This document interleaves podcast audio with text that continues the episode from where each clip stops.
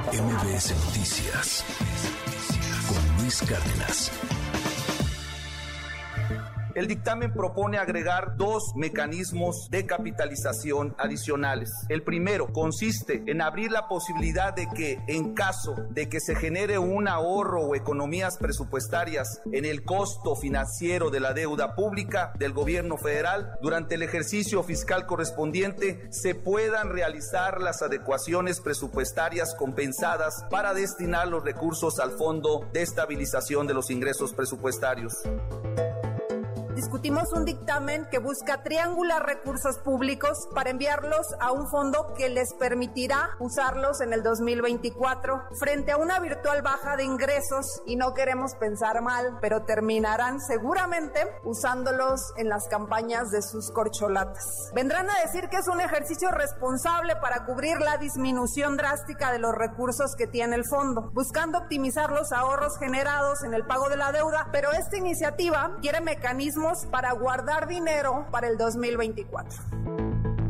Pero lo más preocupante, que se podrían utilizar los activos nacionales. Esos son las pensiones de los trabajadores y las trabajadoras de México y los fondos del Infonavit. ¿Para qué quieren flexibilizar la posibilidad de utilizar los fondos de Infonavit para seguir gastando de manera pésima? Por supuesto que ya están pensando en cómo generar recursos para la campaña de la candidata Sheinbaum. Morena apoya esta reforma porque es una modificación que manda un mensaje de responsabilidad en el manejo de las finanzas públicas al buscar que se fortalezca uno de los fondos más importantes del país aprobado los artículos reservados en términos del dictamen por 263 votos. Aprobado en lo general y en lo particular el proyecto de decreto por el que se adicionan diversas disposiciones a la Ley Federal de Presupuesto y Responsabilidad Hacendaria. Pasa al Senado de la República para sus efectos constitucionales.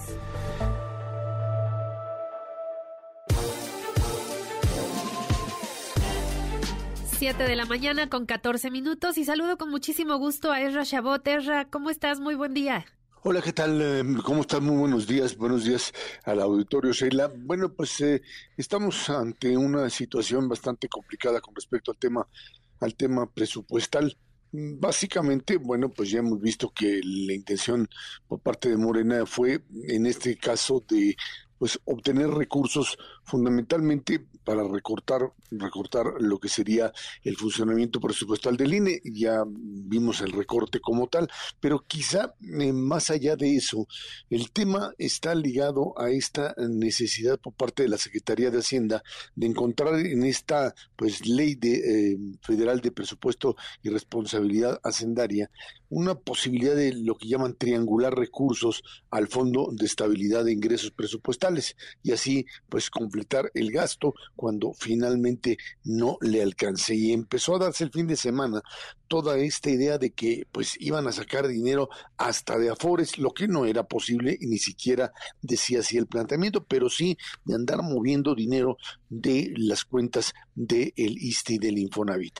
Esto terminó eh, Sheila con la pues eh, necesidad por parte de Hacienda tardíamente de publicar algo diciendo no no no disculpen pero esto no es cierto no estamos haciendo este tipo de movimientos no es posible eh, pues cambiar la ley que impide que este tipo de recursos se muevan tan fácilmente para este fondo de estabilización que pues como recordamos es un fondo que a partir del cual pues eh, ha sido verdaderamente pues saqueado si no es que utilizado en eh, estabilizar las finanzas nacionales después de que pues se ha entregado una buena parte de esta cantidad de dinero básicamente a los llamados programas sociales o hacia la inversión de estas eh, pues obras faraónicas sin presupuesto alguno como lo son Sheila el propio eh, pues eh, la propia refinería de Dos Bocas o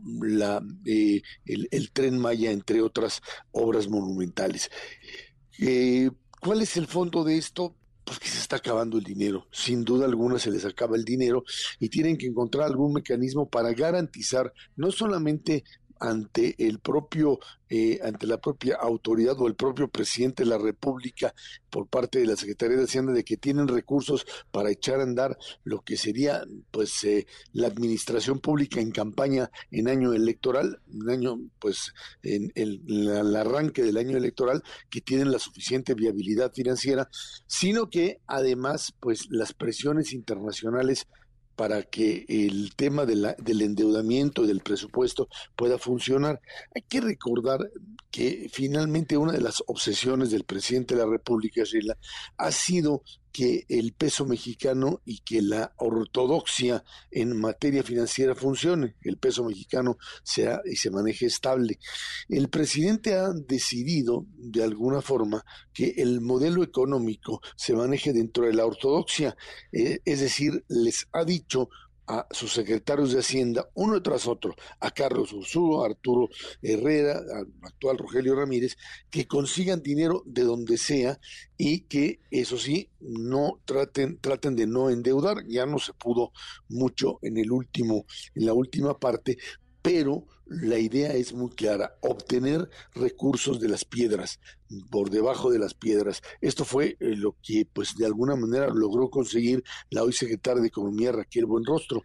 Aquí la idea es muy clara, Sheila. Es simple y sencillamente jalar el dinero de donde sea, encontrar la forma de obtener recursos que le permitan operar, independientemente de que haya una serie de instituciones que se vean afectadas y bajo el principio de que cada vez es más difícil encontrar por dónde sacarle. Ya se acabaron los fideicomisos, ya se acabaron el fondo de estabilización o queda poco y por eso hay que rellenarlo de nuevo y ahora estamos ante la disyuntiva de tener que gastar o tener que presentar todavía ante las finanzas internacionales un eh, Estado mexicano solvente y sin embargo carecer de los recursos necesarios para poder enfrentar lo que será sin duda un 2023 con una difícil, un difícil entorno como tal.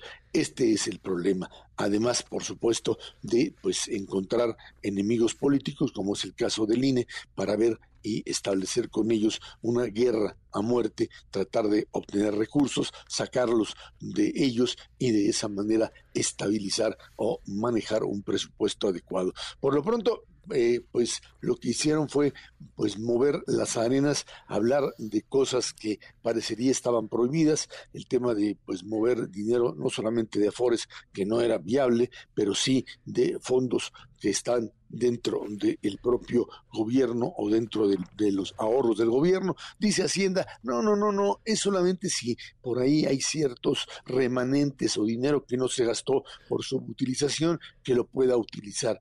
Eso no le alcanza absolutamente para nada, no está para eso hecho este tipo de planteamiento, está hecho para poder finalmente llegarse recursos de donde sea, cuando sea necesario y simple y sencillamente evitar lo que parece algo que pues al final del camino nos va finalmente a alcanzar, que es la incapacidad de hacer compatible el estar gastando en obras improductivas y al mismo tiempo salir bien librado dentro del marco de un endeudamiento cada vez mayor. Un proyecto político que ha chupado una gran cantidad de dinero, pero que no tiene salidas en términos de lo económico.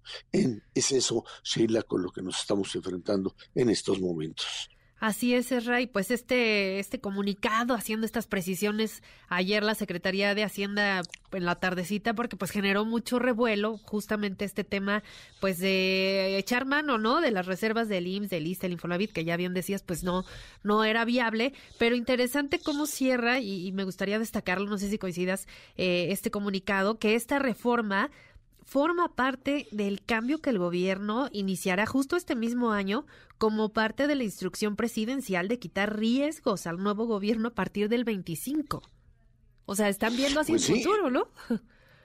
Sí, sí, eh, obviamente sí, pero yo creo que más que nada, si es que están viendo hacia el futuro, lo que sucede es que no sé si están pensando en, en, ayudar al, al, próximo gobierno en el 25 o ver cómo le hacen para garantizar que ganan la elección del 24. Hay que recordar que este es un gobierno que vive en elección permanente y la idea clara es que esto aguante lo aguante bien y tenga la capacidad de sostener en el 24 y en el, y en el proceso electoral del 24 como tal, sí. Exacto, exacto. Justo era, es para allá iba el apunte porque pues es importante ver que, que los recursos que ahora se están garantizando pues alcancen y pues echar mano de donde sea. Y, pues también un poquito lo que planteabas de, del presupuesto, pues este recorte importantísimo a los órganos autónomos que ya advertías en otras ocasiones pues de los riesgos, ¿no? Y pues para allá vamos.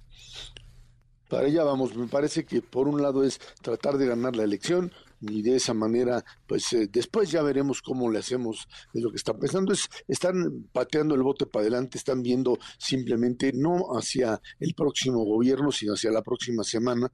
Es un poco la lógica, a ver cómo ganamos la semana que entra y el mes que entra, y con eso están garantizando o tratando de garantizar la estabilidad económica. Eso es una parte, y por supuesto, después ver cómo rellenan el siguiente hoyo que siguen abriendo que quieren, que quieren ganar el 24, seguramente lo quieren hacer, y mientras tanto, si pueden deshacerse de su enemigo político actual, que es el Instituto Nacional Electoral, pues lo van a hacer. Esa es la, la, siguiente parada, lanzar un, un eh, comunicado en domingo en la tarde, después de lo sucedido, habla de que bien a bien no tienen calculado lo que están haciendo. Es algo así como gobernar ahora sí que como se dice en términos muy populares, al chilazo, o sea, como se me vaya ocurriendo, Sheila. Así es, Serra. Pues te mando un abrazo, muchísimas gracias y muy buen día. Gracias, buen día a todos. MBS Noticias con Luis Cárdenas.